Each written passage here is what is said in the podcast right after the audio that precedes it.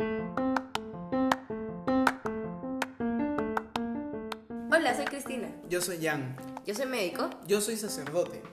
Antes creía que la ciencia y la fe eran polos opuestos. Sí, luego nos conocimos, conversamos y nos dimos cuenta que hay muchos puntos que tenemos en común. Y que para hablar de estos temas tenemos que estar Sin sin, anticuerpos. Estamos en nuestro primer podcast, que eh, este podcast que se llama Sin Anticuerpos. Me gustaría, Cristina, que nos expliques a todos por qué es Sin Anticuerpos, por qué se llama así, por qué no llamamos así.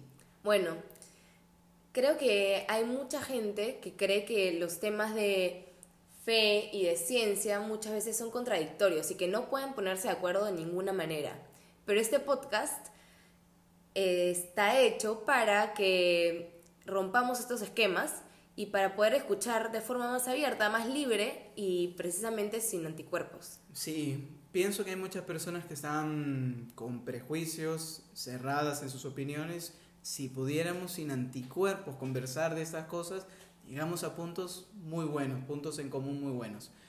Hoy que estamos celebrando nuestro primer podcast, Cristina, eh, es un día especial. Es el Día del Amor y de la Amistad, 14 de febrero. Felicidades, Cristina.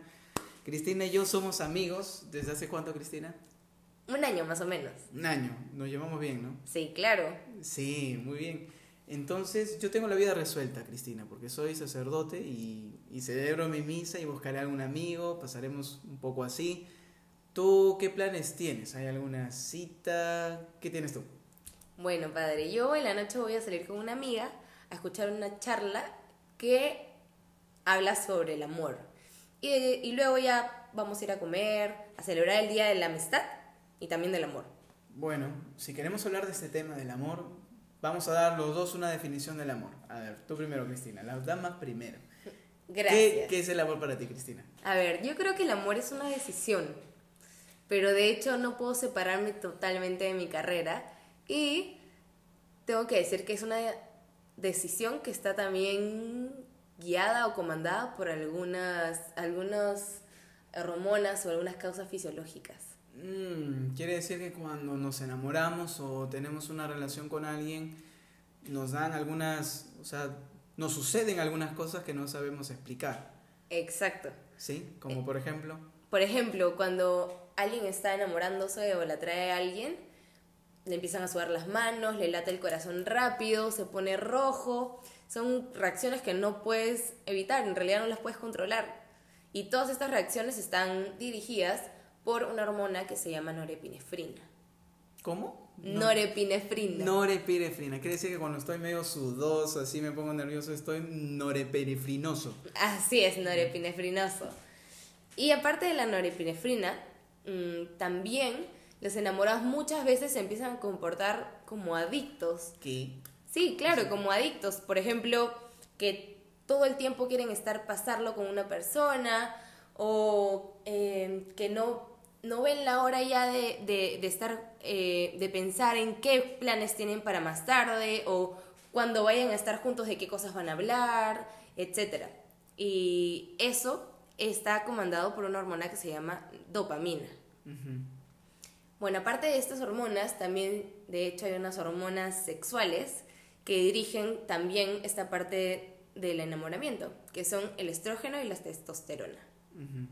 ¿El ¿Cuál es para cuál? Eh, los estrógenos son producidos por las mujeres y, por ejemplo, esta hormona hace que las mujeres tengamos eh, ciertas características sexuales secundarias, que así les llamamos. Por ejemplo, que tengamos mamas, que tengamos las caderas más anchas. Y las testoster la testosterona es una hormona que produce en los hombres, por ejemplo, que tengan vellos en los brazos, que eh, tengan la voz más gruesa, entre otras cosas. Mira, mira tú. Yo pienso que el amor, como dices, viene regido por todas estas sustancias, hormonas que suceden en nuestro cuerpo y que nos llevan a tener vínculos. Pienso que el amor es un vínculo, es una relación. El amor es lo más importante que tenemos. Pero estos vínculos, ¿cómo se podrían explicar a nivel médico? Bueno, de hecho, hay unas hormonas que pueden explicar esto. En primer lugar está la oxitocina, que es una hormona que promueve los vínculos tanto entre enamorados, esposos, como también explican unos vínculos de madre-hijo, por ejemplo. Cuando la madre da de lactar a su bebé, hay un aumento de la producción de la oxitocina. Entonces, no solamente explica los vínculos de amor fraterno, sino de otro tipo de amor.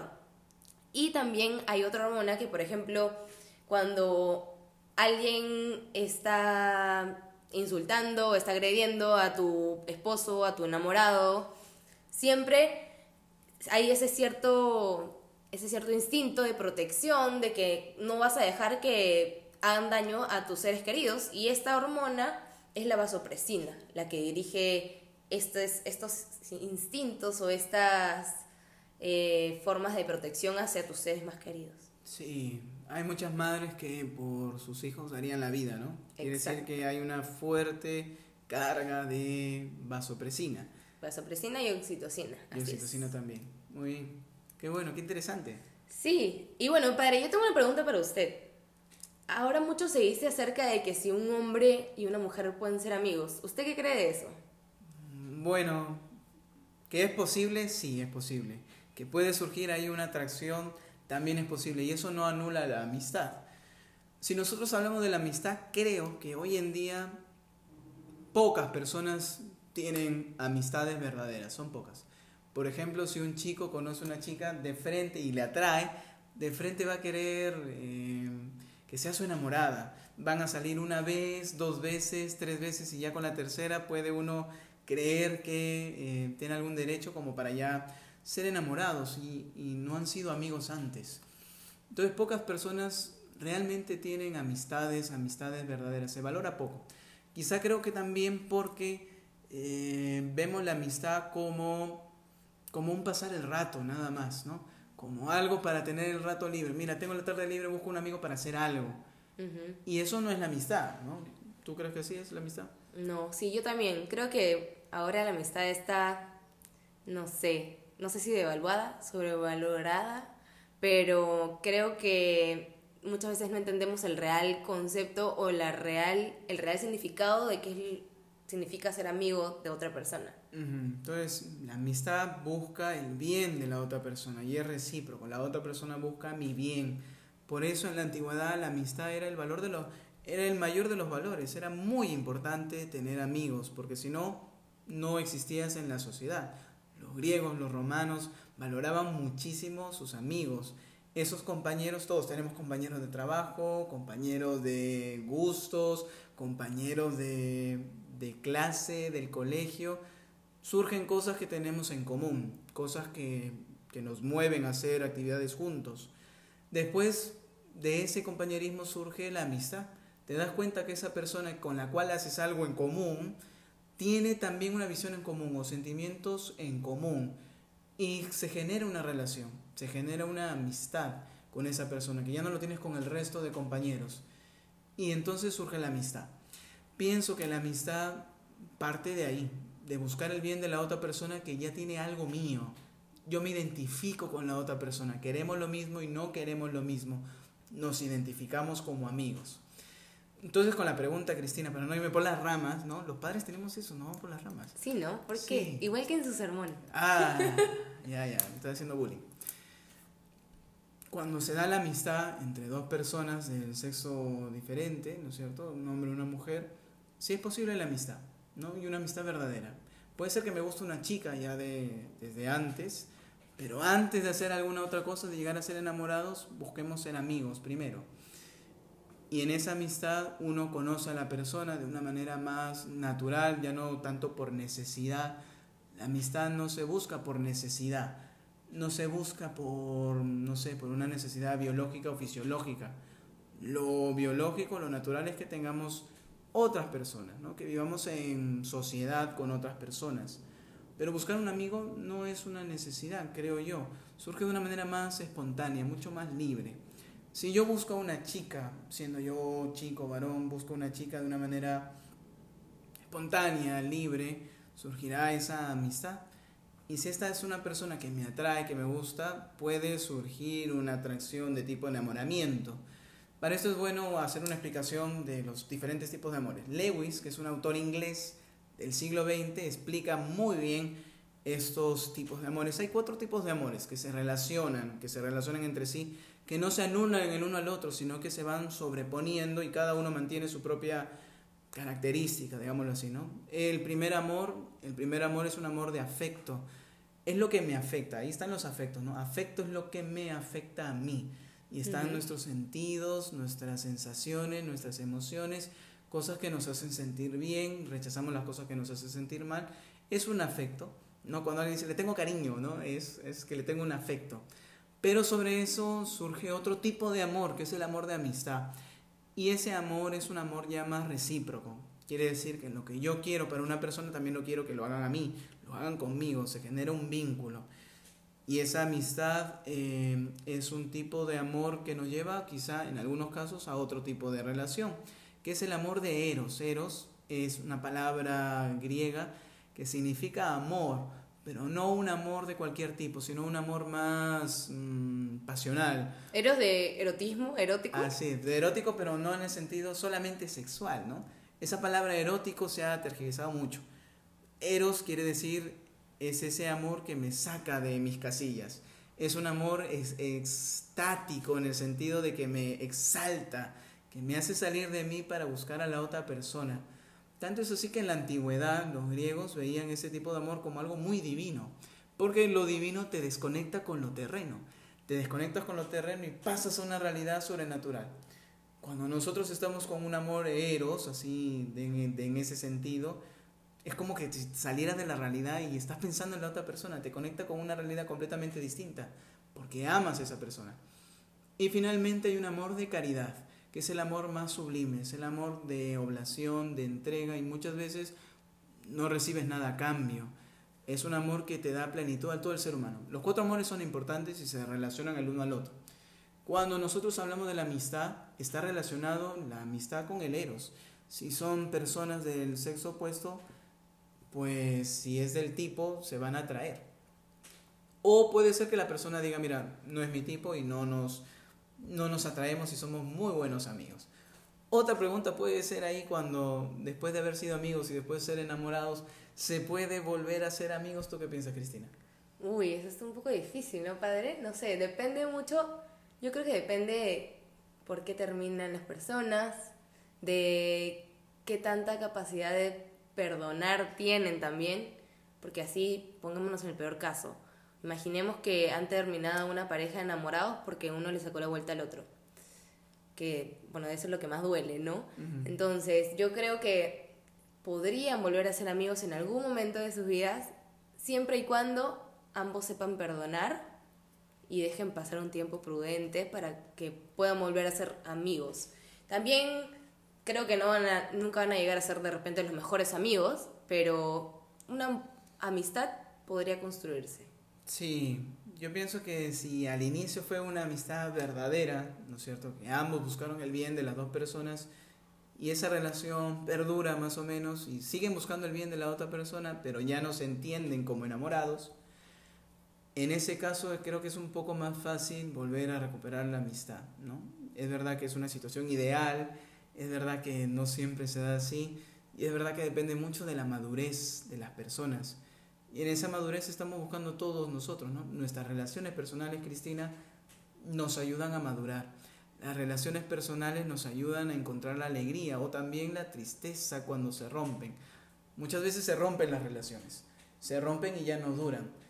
Pero idealmente alguien dice, no, el amor tiene que ser para siempre, ¿no? Por ejemplo, en el matrimonio. El matrimonio se puede enfocar de muchas maneras, ¿no? El matrimonio en el plano religioso para nosotros es un sacramento y sabemos que para toda la vida. Pero a personas que se han casado, que se han casado por la iglesia, después no, muchas veces no continúan por X circunstancias. ¿Cómo podría verse, Cristina, te pregunto, sobre esta perdurabilidad, que las cosas duren en el tiempo, sobre las relaciones personales, sobre todo relaciones de pareja, por ejemplo?